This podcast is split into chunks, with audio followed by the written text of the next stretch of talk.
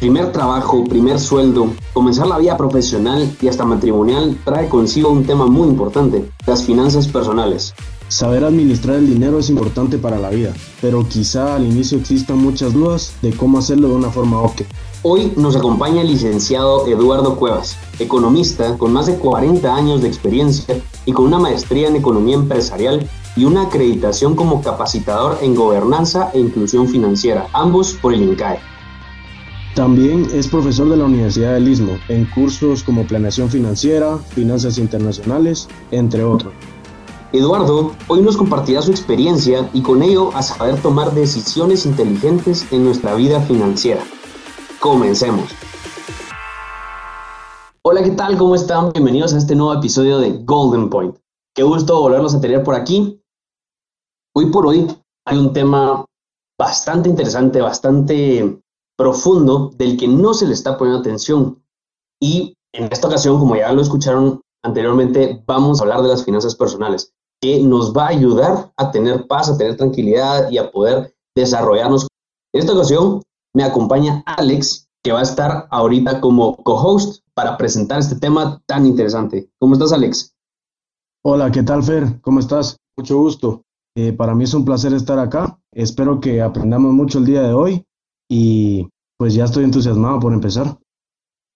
Sí, y también aquí tenemos al licenciado Cuevas, que pues como lo dijimos anteriormente, va a ser la persona que nos va a sacar de todas estas dudas para que podamos aprender. ¿Cómo está, licenciado?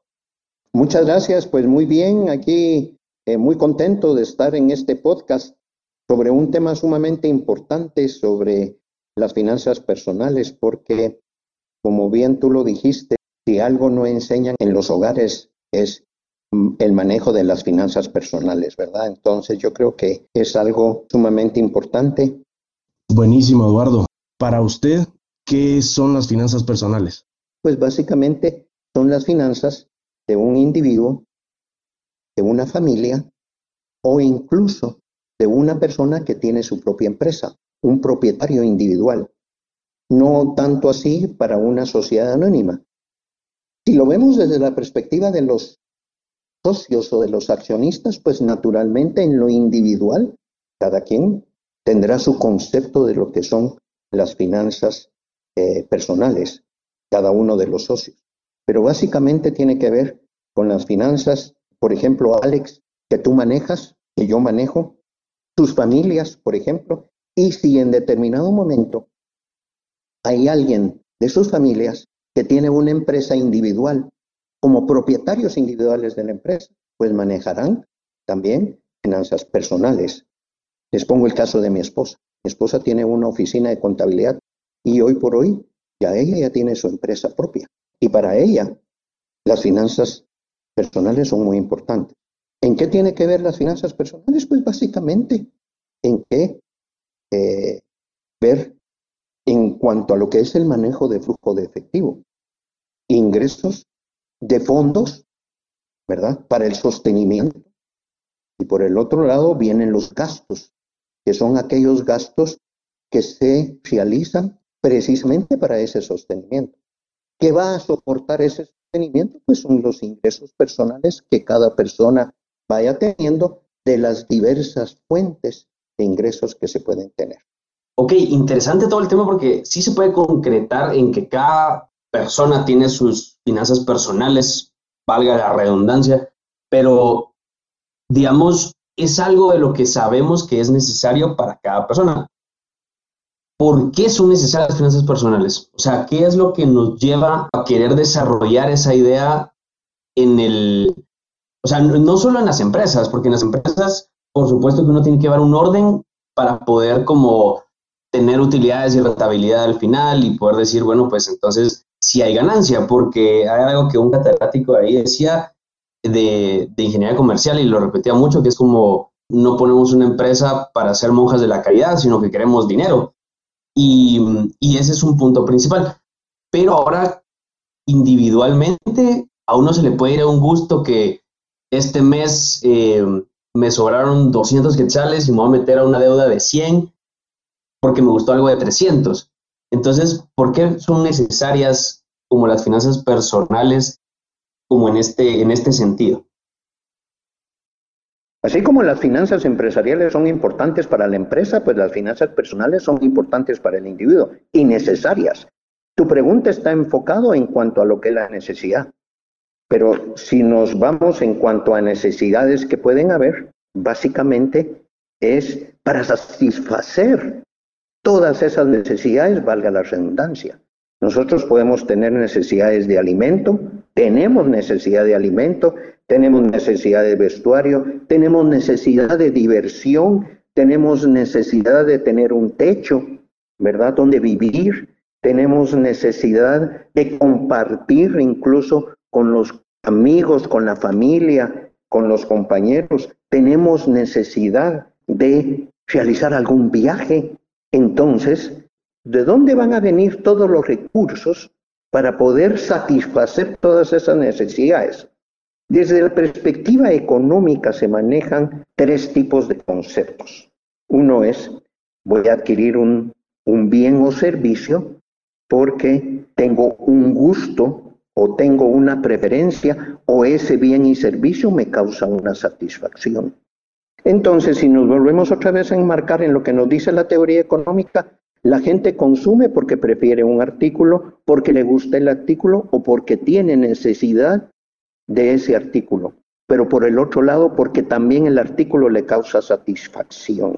Excelente, Eduardo. Muchas gracias. Cabe recalcar, tú dijiste que básicamente es una necesidad, ya que puede ayudar al individuo, las finanzas. Creo que básicamente es eso, es ayudar a las personas y a las familias en general a tener bien el dinero, no malgastar y que logren sus objetivos, como tú lo dijiste, y de esta forma eh, pues aumentar el nivel de ahorro. Acá viene enlazado también qué tenemos que hacer con el primer cheque, cuándo se debe ahorrar, cuándo debemos gastar y cuándo debemos invertir. Entre todos los agentes económicos, porque en este caso las personas individuales y las familias y las empresas desde la perspectiva individual, ¿verdad? aquella persona que trabaja en lo propio, creó su propia empresa, siempre va a tener su primer cheque. Yo me recuerdo que a los 18 años, después de que había regresado de estudiar de los Estados Unidos, mis abuelos me mandaron, yo viví con mis abuelos. Y cuando yo regresé graduado de high school, bueno, dije yo me quiero poner a trabajar. Ya había tenido la experiencia de trabajo. Allá en Estados Unidos también realicé trabajo. Entonces vine y cuando yo recibí mi primer cheque, ¿sí? Fue bien simpático porque, bueno, ahí el grupo de compañeros de trabajo me dijeron que cuando una persona nueva recibía su primer cheque tenía que invitar a cenar a todos los demás compañeros del área. Yo fui a caer al área de ventas. Y bueno, entonces, bueno, nos fuimos a cenar, ¿sí? Yo me recuerdo que en esa cena, ¿verdad? De los 90 quetzales que yo recibí, oh chicas, me gasté 30 quetzales y dije, Dios mío, y acababa de comprar una moto y esa moto tenía yo que pagar 50 quetzales. Entonces 50 más 30 que ya me había gastado me quedaban 10 y esos 10 los tenía yo que guardar para la gasolina y algún otro gustito. Afortunadamente el galón de gasolina en aquel entonces era de 50 centavos el galón, ¿verdad? Bueno, eso me quedó de experiencia, del primer cheque. Uno, ¿qué es lo que tiene que hacer? Y yo creo que aquí es donde en determinado momento hay un papel muy importante que cada persona debe de desarrollar, desde el momento en que percibe su primer cheque. Primero, que ese nivel de ingreso que está teniendo, ya sea en relación de dependencia o en un trabajo propio, que parte del dinero que recibió lo sirva para cubrir sus necesidades primarias, vestuario, vivienda, alimentación, esas diría yo que son salud, ¿verdad? Aunque lo de la salud es eventual, eh, bueno, no tanto hoy por hoy, ¿verdad? Ustedes saben por qué, pero esas son las necesidades, por así decirlo, primarias. Y de ahí, si en determinado momento queda, pues cubrir unas necesidades secundarias como lo que podría ser pasear, ¿sí? Y si queda algo que debería de ser esa la lógica, que quede algo, ahorrarlo. Miren, jóvenes, Ustedes no tienen, la, no tienen idea de lo importante que es ahorrar para la vida futura, para la vida futura. ¿Por qué? Porque en el camino se puede presentar cualquier situación de vida difícil y si se tienen los recursos se va a poder salir adelante. Si no se tienen los recursos, probablemente va a haber necesidad de caer en un endeudamiento. Es saludable hasta cierto nivel, pero lo que pasa es de que hay muchas personas en nuestro entorno que lo que hacen es de que se gastan más de lo que realmente reciben. Entonces ahí no se da ningún tipo de ahorro. Les cuento un poquito de mi mamá. Mi mamá recibía sus ingresos y ella, bueno, esto no le estoy diciendo que sea una práctica para ustedes, pero les cuento que era lo que ella hacía. Ella tenía varios sobres y en un sobre guardaba el dinero de la de la renta de la casa. En otro sobre guardaba el dinero del pago de la luz, el agua y el teléfono. Eso lo juntaba en otro sobre. En otro sobre guardaba, digamos, el dinero que ella utilizaba para transportarse en buses urbanos. Entonces así ella iba manejando. Y si en determinado momento le sobraba algún dinero, pues lo guardaba y ese dinero de repente le iba a servir por cualquier contingencia para el siguiente mes o sencillamente lo seguía acumulando, ¿verdad?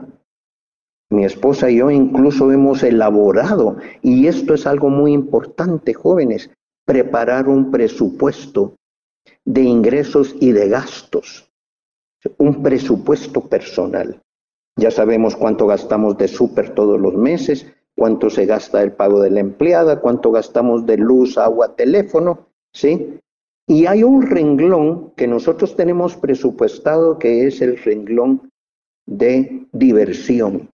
¿Sí? Y tenemos asignado cuánto nos vamos a gastar cada mes en concepto de diversión. El año pasado no lo gastamos por el tema de la pandemia y ahí quedó reservado ese dinero. ¿Cuáles son las necesidades del dinero? Hay básicamente tres necesidades.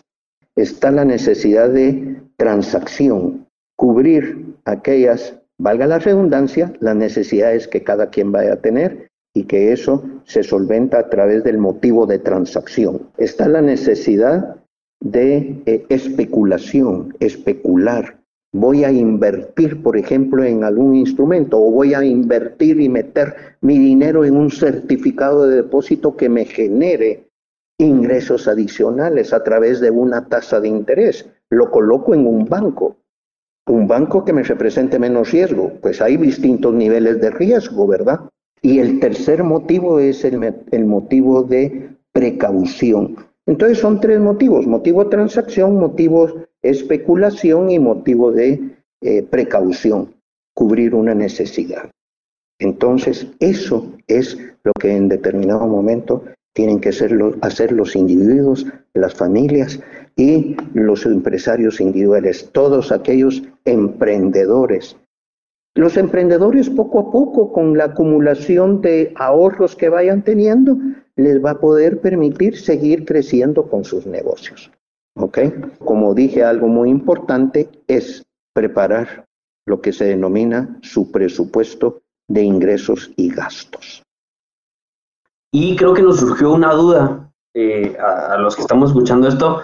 Dijo que hay renglones, pero digamos, siendo estudiantes sin ingresos altos, ¿cuándo es importante como empezar a invertir? Bueno, primero, ¿cuáles son los renglones de, de, los gastos, del ahorro? ¿Cuáles son los renglones sugeridos? ¿Cuáles son los que usted cree que deberíamos tener ahorita nosotros como estudiantes, como jóvenes entre 20 a 25 años?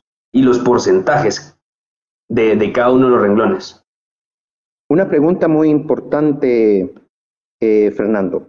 Yo creo que uno tiene que primero definir en qué circunstancia es que se encuentra. Si uno está autososteniéndose ya a partir de los 18 años, la otra es si todavía se puede gozar del sostenimiento de la familia, ¿verdad?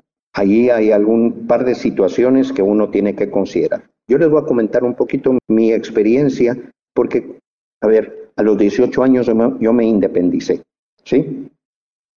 Y naturalmente al estar independizado, pues yo tenía que cubrir, ¿sí?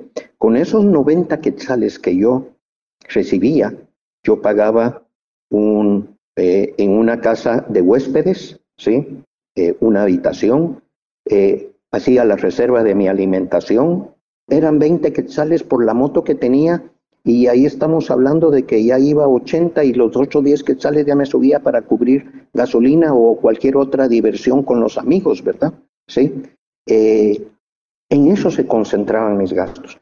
Pero pensando hoy por hoy en la actualidad, en la actualidad de los jóvenes, yo pensaría de que si tienen el beneficio de que todavía sus padres los estén sosteniendo, pero por el otro lado tienen, tienen eh, eh, ingresos porque ya están trabajando, entonces yo les diría que ustedes en a manera de porcentaje, ¿verdad? Ustedes puedan decir, y miren, de verdad, cualquier joven se va a sentir satisfecho por lo que yo voy a decir.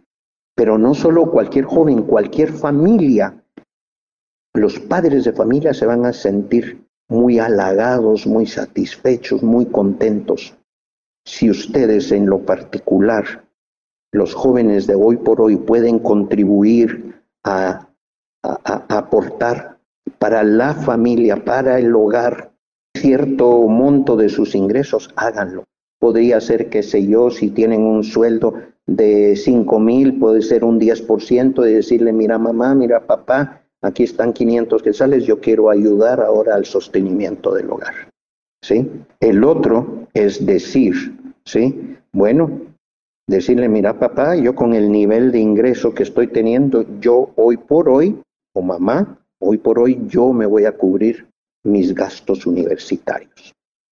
Esto independientemente de que el joven, como cabalmente me dijiste, es entre los 18 y los 22 años por ahí, pues naturalmente no esté casado, ¿verdad?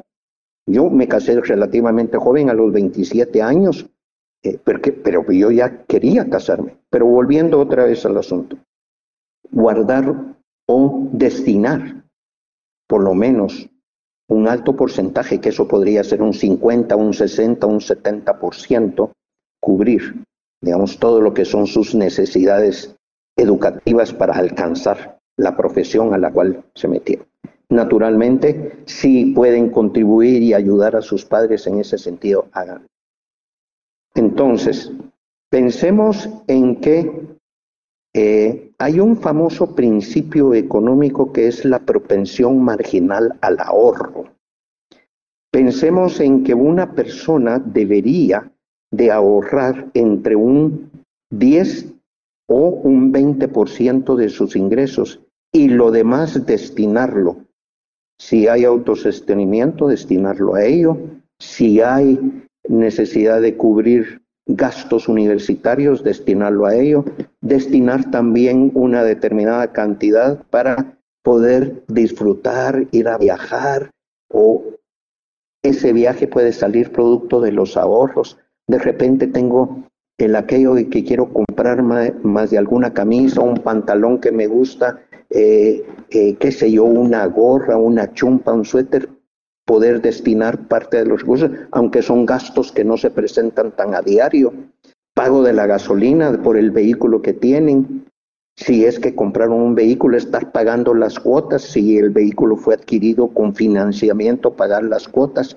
Pero en términos generales yo diría que de si alguien quiere realmente ahorrar, debería de ser entre un 10 y un 20%. 20% del total de ingresos, un 10% del total de ingresos, un 15%. Ya cada quien lo definirá.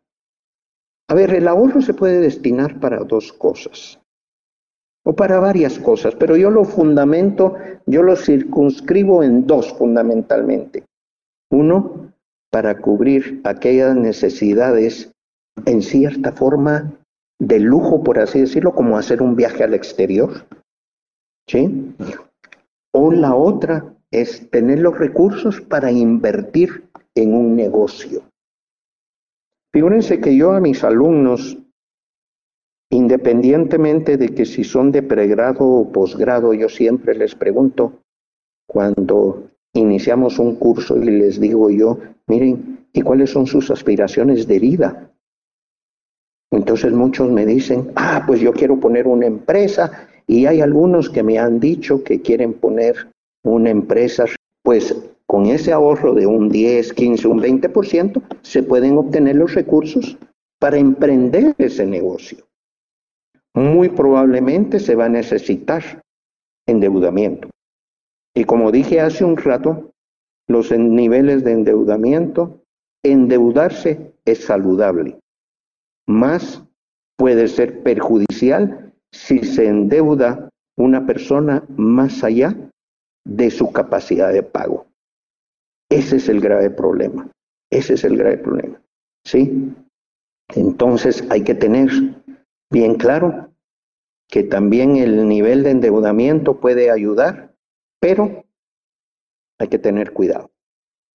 Una de las formas más típicas de endeudarse hoy por hoy es mediante las tarjetas de crédito. ¿Y qué es lo que pasa? Jóvenes que se han endeudado por esa vía llegan a un momento en que tal vez solo están pagando lo mínimo y lo mínimo y lo mínimo, pero llega un momento en que ya no pueden pagar y la tarjeta los comienza a ahorcar. Entonces aquello que tenían de ahorro ya no lo tienen porque ya lo destinaron para pagar la tarjeta de crédito y va a llegar un momento en que la tarjeta se las van a bloquear porque ya no tienen capacidad de pago. Entonces hay que saber manejar, hay que tener prudencia, ¿sí?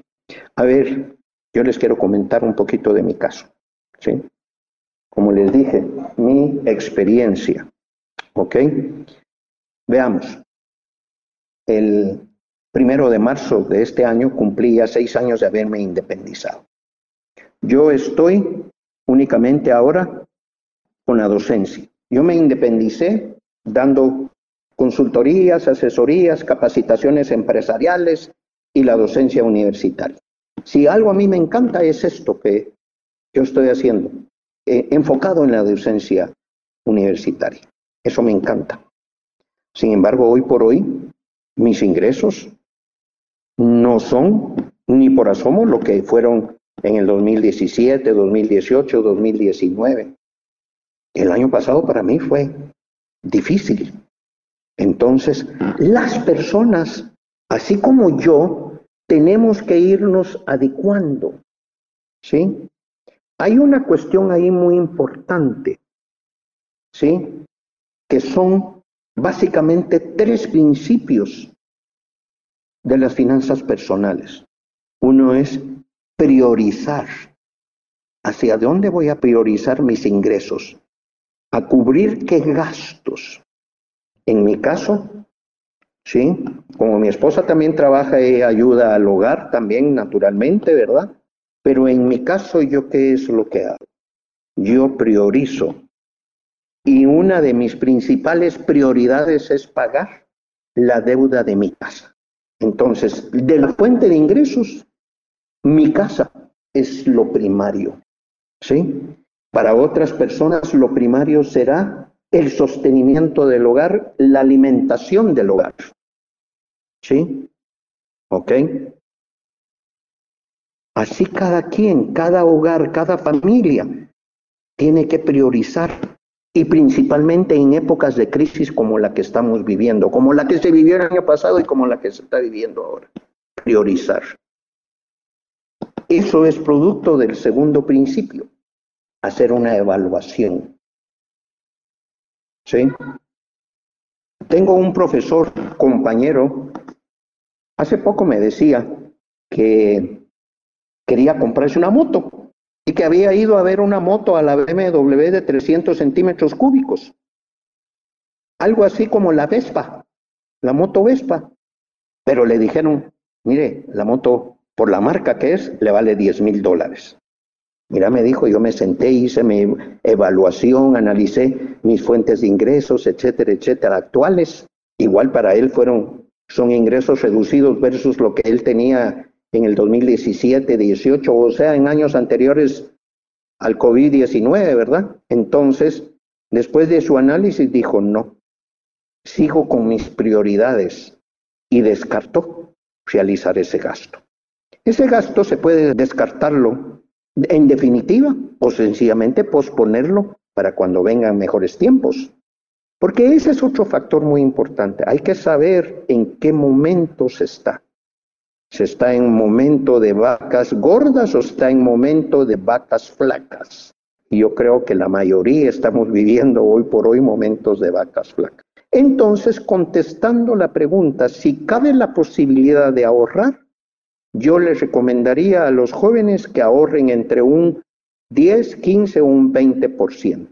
Mencionaste como un tipo de pirámide. Creo que es muy importante porque eh, de esta forma ya podemos presentar eh, nuestros objetivos y también es muy importante todo lo que has dicho en el ámbito laboral, por decirlo así, ya que eh, muchos todavía desconocemos un poquito de, cómo manejar nuestros ingresos o nuestros gastos fijos. Creo que, por ejemplo, gastos fijos como el pago de la renta, hacer el súper, la luz, el teléfono de la casa también o tu teléfono personal. También los activos, que por ejemplo activos y pasivos, que son como lo de, lo de la, la deuda de una casa y las deudas que se tienen con un banco, eh, que son los pasivos, por ejemplo los préstamos, bastante importante tenerlo en cuenta. Y Realmente, te soy esto sí me sentí un poquito identificado en el momento de que tú hablaste de, de cuando nos independizamos un poquito y, por ejemplo, damos un, una semillita en la casa para poder brindarles un poquito de ayuda. Me sentí identificado porque yo trabajo, llevo un año trabajando y ya desde el año pasado ya había comenzado, pero no, no tanto ayudar a mis papás. Entonces, este año ya tomé yo la iniciativa y les dije que yo me iba a pagar la U. Entonces ahorita yo me estoy pagando la U y todo y, y opino que es un, es un cargo bastante alto que se le quita a los papás. Y la verdad como que es satisfactorio para mí pues brindarles esta ayuda ya que yo me estoy pagando mis estudios, entonces ya es dar un paso adelante, pues no quedarse atrás, no depender de ellos en este, en este caso. Y creo que en mi opinión, para manejar nuestras finanzas también siento que, por ejemplo, nos tenemos que sentar, tú dijiste, mencionaste el presupuesto. Entonces creo que sí hay que hacer un presupuesto, eh, sentarse a, sumar, por ejemplo, cuántos son tus gastos y cuánto tenés de ingresos. Si tus ingresos son mayores a los gastos, a tus gastos, creo que ahí es donde vas por buen camino. Si no, hay que hacer una serie de recopilación para, para poder mejorar en este ámbito. Eh, también lo de las tarjetas de crédito creo que es muy importante. Luego, a mí me surgió una duda ahorita, creo que a todos los que estamos acá eh, nos surgió una duda y ¿qué crees tú que cómo nos puedes ayudar en el sentido de hacer un presupuesto para casarse? ¿Qué, qué tenemos que tener en cuenta? todavía nos falta, pero ya vamos en camino a eso. Entonces creo que sí es, creo que podría ser importante si nos puedes ayudar un poquito en, en eso, en el presupuesto para, para casarse y ya dar ese pasito de estudiante a profesional. Muy bien, eh, qué interesante. De hecho, ya había yo pensado eh, exponer un poquito, porque aquí lo estamos hablando desde la perspectiva individual. Pero ¿y qué pasa cuando ya la perspectiva es familiar? ¿Sí? Ya se inicia un hogar. Hay dos jóvenes que, ¿cómo se llama? Que deciden unir eh, lazos familiares, formar una familia y consecuentemente al cabo del tiempo tener hijos, etcétera, etcétera. ¿Sí? Ok. Bueno, yo creo que hay que partir desde, desde que se toma la decisión de casarse. ¿Sí? ¿Ok? Y tal vez ahí voy a, a comentar la experiencia, dos experiencias. La experiencia que yo viví y la experiencia que vivió mi hijo.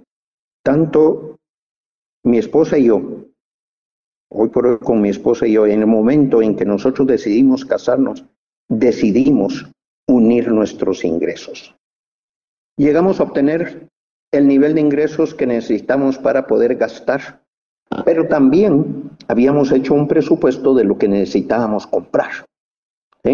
Necesitamos comprar lavadoras, necesitamos comprar eh, refrigeradora, una estufa, o sea, todo lo que es necesario para arrancar un hogar.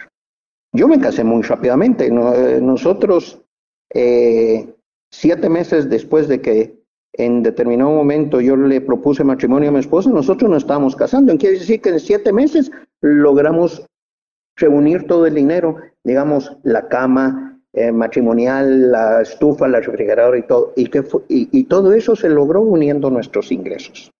Ya en ese momento yo tenía ya otro trabajo, mi esposa también trabajaba ¿verdad? Entonces logramos unir nuestros ingresos. Y lo mismo ha hecho mi hijo con su esposa. Han unido sus ingresos. Entonces, porque eso es lo lindo, porque lo lindo es en determinado momento que ambos contribuyan al sostenimiento económico del hogar. ¿Sí? Eso es lo que hacemos nosotros con mi esposa, ambos, y ese debe de ser una buena práctica familiar.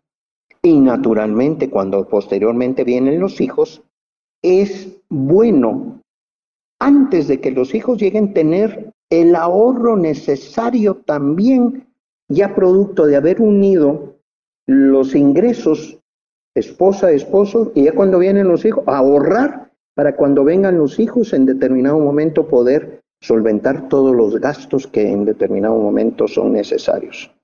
¿Sí? Los gastos del nacimiento del bebé, los gastos médicos, etcétera, y después la alimentación del bebé, eh, comprar la fórmula, etcétera, pañales y todo ese rollo, ¿verdad? Sí. Entonces, eh, si se tiene un ahorro, se puede comenzar a cubrir todo eso. Y el presupuesto debe de incluir esos renglones. A ver, nivel de ingreso de de Juan Pérez, el esposo, tanto. Nivel de ingreso de la esposa, María ahora de Pérez, tanto. ¿Sí?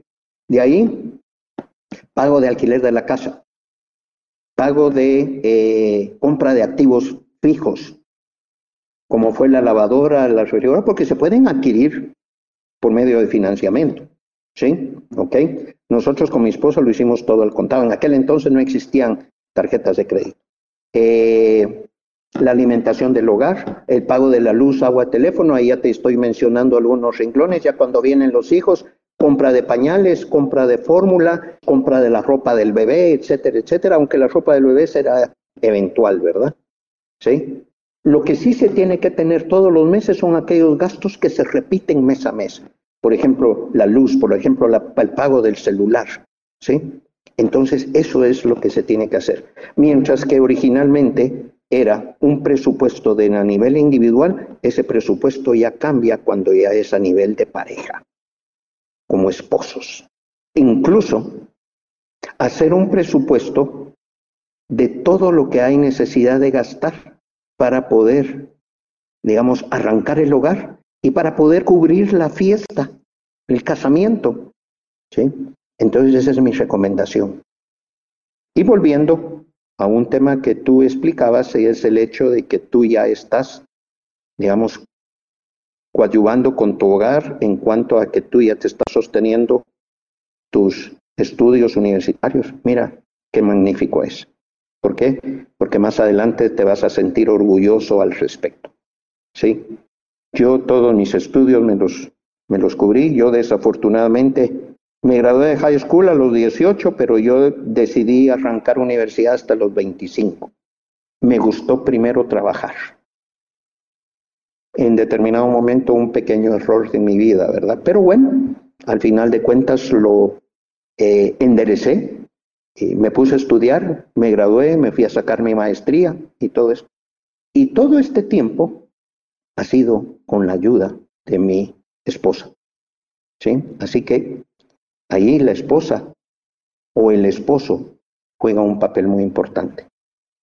Es encontrar ese equilibrio y muchas veces creo que por el estar como corriendo tanto en todos los sentidos olvidamos que hay que ahorrar, olvidamos que hay que em, ver todos estos, porque somos como jóvenes muchas veces y nosotros nos enfocamos en ir semana a semana eh, con, con, el dinero, cuando hay planes a futuro, o sea, vamos a, a vivir más tiempo, hay que entender que vamos a usar más recursos que el que vamos a usar el viernes o el sábado.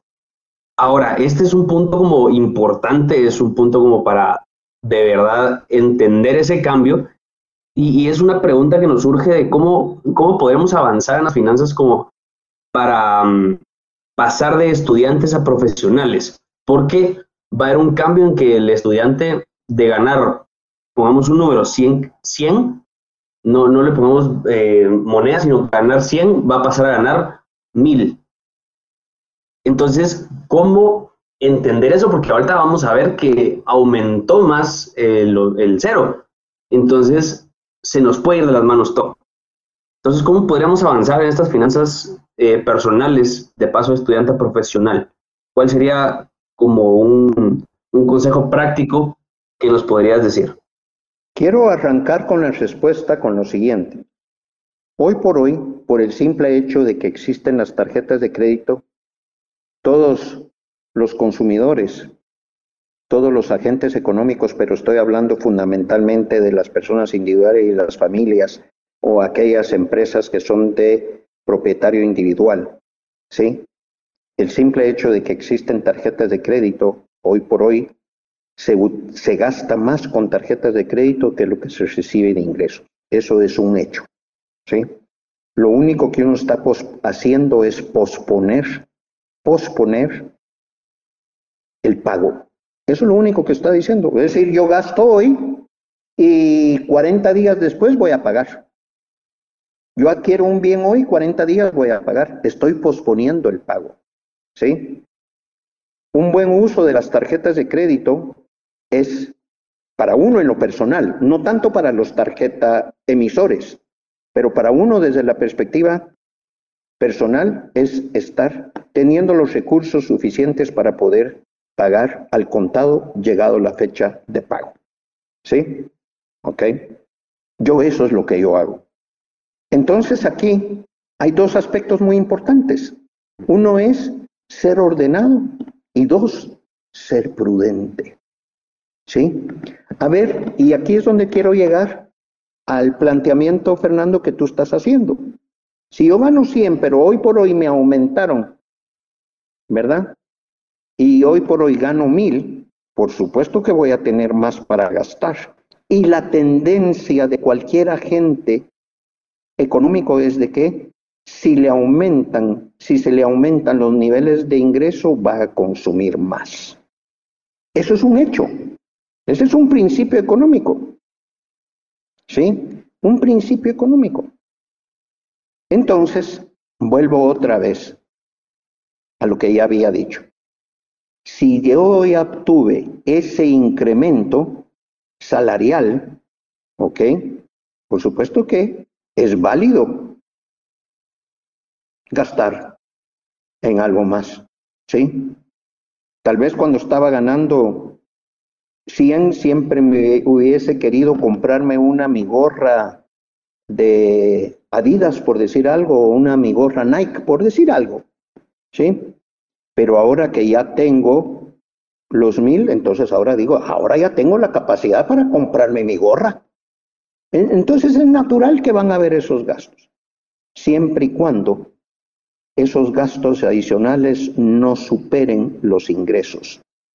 O si los superan porque fueron cargados en una tarjeta de crédito, ser prudente y no exagerar las compras en tarjeta de crédito y llegar a un momento en que no tengo la capacidad de pago.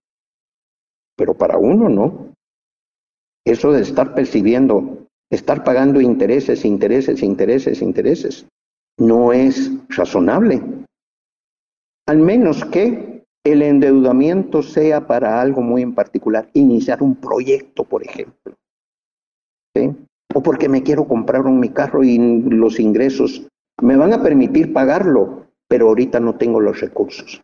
Entonces, o adquirir una casa. Hay que ser ordenado y prudente. ¿Y cómo es que uno se va a ordenar? A través del flujo de efectivo. Y prudente es en función del nivel de ingresos que tengo. Algo que se me había olvidado comentarles es de que uno tiene que hacer vencido el mes, o a principios del siguiente mes comparar presupuestariamente, ¿verdad? ¿Sí? En estos renglones gasté más, en estos renglones gasté menos, en estos renglones me excedí, entonces, bueno, lo voy a tener que cubrir con los ingresos del mes siguiente. En estos renglones me permitió hacer un ahorro, ¿sí? Y si hay un ahorro, muy sencillo, agarrar ese dinero y meterlo en una cuenta de ahorros o en un certificado de depósito. ¿Por qué? Porque digo yo, hay que prever siempre el futuro. Prever el futuro. Un accidente, una enfermedad o algo más complicado, ¿verdad? Eh, me quedé sin trabajo, ¿eh?